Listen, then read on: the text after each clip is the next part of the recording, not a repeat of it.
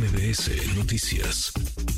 Entonces, lo único que se necesita es que en COFEPRIS, que es la Agencia de Regulación Sanitaria de México, se analicen las propuestas que en su momento pudieran hacer las empresas farmacéuticas que quieren comercializar vacunas.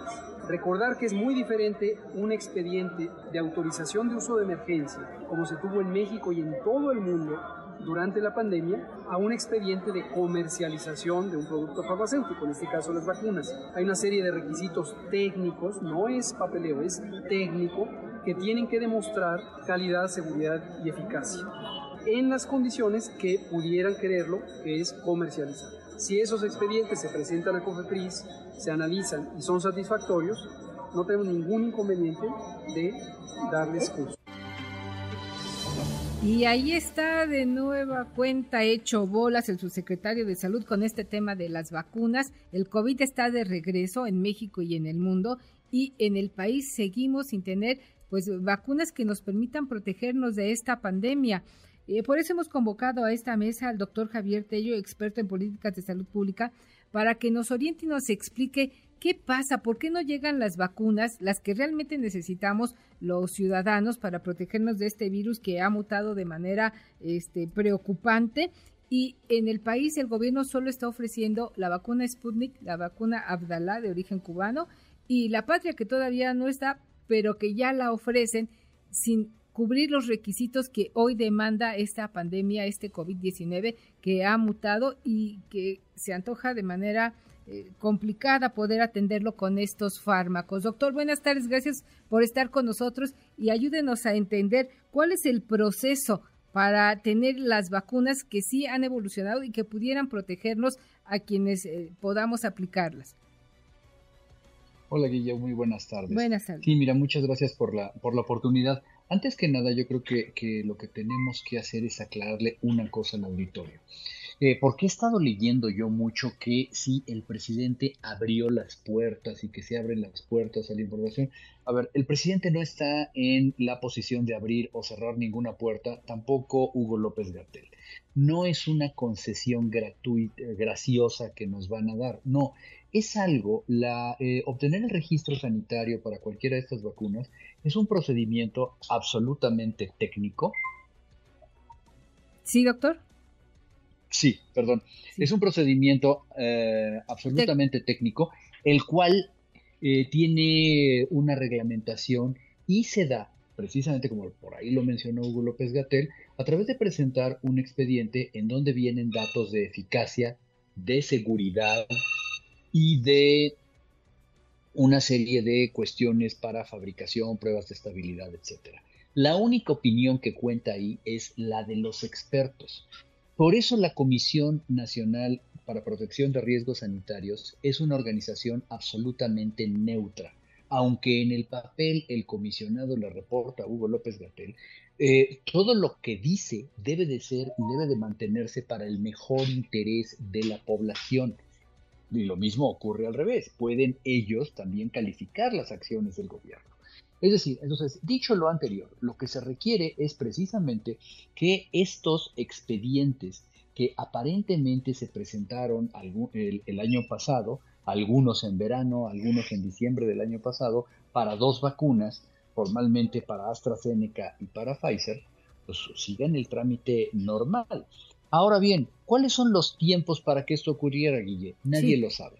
Realmente Cofrepris puede tomar el, tiempo que requiera para hacer sus revisiones, pero al final del día, creo que en mi opinión particular, se cuenta con suficiente información de eficacia, de seguridad, creo que las formulaciones han sido las adecuadas, etcétera, tanto como que mientras estamos hablando usted y yo, eh, las vacunas ya se están aplicando actualizadas en los Estados Unidos por una recomendación del Centro de Control de Enfermedades de los Estados Unidos para que todos los mayores de seis meses sean vacunados.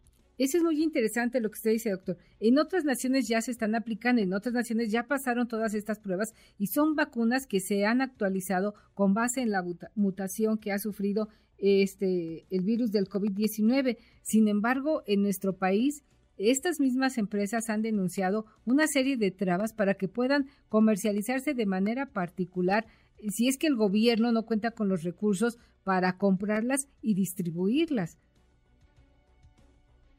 Es correcto. Ahora, algo que es muy preocupante aquí es eh, el entender que tenemos un mensaje, un mensaje anterior y que proviene casi de hace año y medio, en donde prácticamente Hugo López Gatel dijo que no volvería a renovar un contrato con alguno de estos fabricantes, particularmente en Pfizer. Claro, después se le vinieron encima cualquier cantidad de amparos para vacunar a los niños y es realmente preocupante precisamente que tengamos una actitud tan sesgada. Aunque él mismo acusaba de, eh, vaya, de una tendencia ideológica, pues creo que, lo que estamos viendo es un fenómeno al revés el hecho de querer forzosamente pagarle al régimen cubano para que nos dé vacunas, el, hecho de tener vacunas regaladas por el gobierno ruso, no sabemos a cambio de qué, es lo que, eh, vaya, nos tiene en, esta posición, ¿no? Estas vacunas, las rusas y las eh, cubanas, fueron creadas con las, eh, ¿cómo se llama? las variantes iniciales del virus de, SARS-CoV-2. No están entonces actualizadas. Entonces, bueno, ¿cuál va a ser la política al respecto? La siguiente es que bueno, insisten en que hay una población de riesgo, lo cual eh, técnicamente es correcto, la cual debe ser vacunada primero, etcétera, o debe tener una preferencia. Pero la realidad de las cosas es que hoy, actualmente, la recomendación de una institución tan importante como el Centro de Control de Enfermedades de los Estados Unidos está diciendo que sean vacunados todos, absolutamente todos los mayores de seis meses. Entonces yo quisiera saber qué sabemos en México que no saben ellos en Estados Unidos, ¿no? Pues se antoja un escenario complicado, sobre todo porque ya hay casos de COVID en algunas comunidades del país, está creciendo de nueva cuenta el contagio y hoy lamentablemente en el sector salud no se cuentan con las herramientas para volver a enfrentar esta pandemia. Ojalá, ojalá que cambien los criterios, se le dé la oportunidad a que entren estas vacunas que están actualizadas y quienes tengan el recurso, pues eh, las compren, se vacunen. Yo creo que eso ayudaría evitar una tragedia como la que se registró en 2020, 2021 y 2022 con la presencia del COVID en el país. Es correcto, pero eh, yo creo que yéndonos un poco más allá, tal vez lo que la, la, parte más triste de esto, Guille, es que al final yo no tengo la menor duda de que estas vacunas tienen, tienen que ser aprobadas porque, eh, vaya, todos los datos técnicos y científicos que tienen ellos de soporte eh, así lo, lo establecen, ¿no? Sí.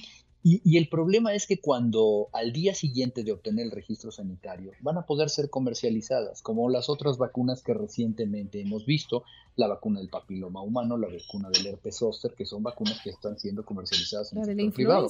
Una de las vacunas para la influenza, por ejemplo, ¿no? Y esto hace que tengamos entonces un México dividido entre vacunas para ricos y vacunas para pobres. Eso es definitivamente una tragedia. Unas vacunas ideologizadas, doctor. Completamente. Terrible, terrible. Ojalá que eh, los criterios ideológicos se hagan a un lado y, y, prevalezcan los criterios de salud para toda la población. Seguiremos en contacto con usted, doctor, para darle puntual seguimiento a este tema de las vacunas y le agradezco que nos haya acompañado este día. Muchísimas gracias. Gracias a usted, doctor. Redes sociales para que siga en contacto: Twitter, Facebook y TikTok. M. López San Martín.